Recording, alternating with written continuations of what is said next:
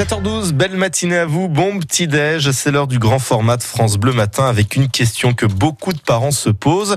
Que faire si ces parents constatent que l'enfant ne dort pas assez? Le manque de sommeil, c'est un problème alors qu'approche le brevet pour les collégiens, le bac pour les lycéens. David Valverde, c'est une réalité en tous les cas qui a pris de l'ampleur ces dernières années avec la multiplication des écrans. Oui, les réseaux sociaux, les jeux vidéo, les séries à disposition sur le téléphone portable ou sur la tablette. Valentin a 14 ans, il préfère lire le soir. À 22h, la lumière est éteinte, mais dans sa classe, c'est pas le cas de tous ses copains. Ouais, ils sont souvent sur des jeux et j'ai plusieurs copains qui se couchent euh, habituellement vers les 3h du matin à chaque fois. Et ben, le plus étrange, c'est qu'ils ont pas, ils montrent pas de signes de fatigue. Euh, au bout d'un moment, ça commence à se voir, donc euh, ils limitent, mais c'est spécial.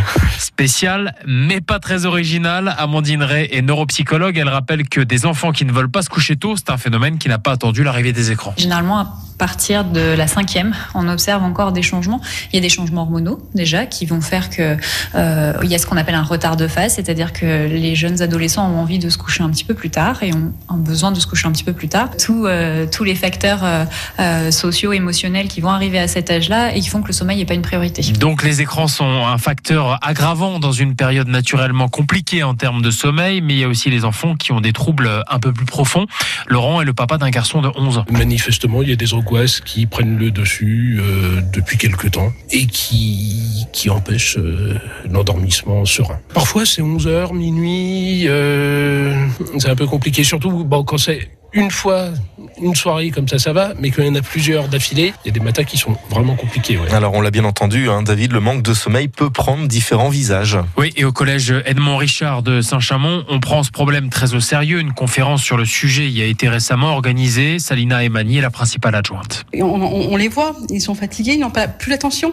C'est pas de l'endormissement, mais c'est de l'attention, du manque d'attention. Et donc, euh, il y a, les résultats s'en ressentent forcément. On a décidé de travailler sur le sommeil pour pouvoir voir avec les parents, parce qu'ils sont quand même nos partenaires, pour pouvoir voir qu'est-ce qu'on peut apporter pour les, les enfants. C'est une question importante hein, parce qu'on pense souvent aux effets sur le développement euh, intellectuel, le savoir, la mémoire, mais le sommeil est aussi lié au développement physique, nous rappelle Amandine Ray. Sur le développement euh, du corps d'une manière générale, sur la sécrétion de l'hormone de croissance, qui est importante à cet âge-là aussi.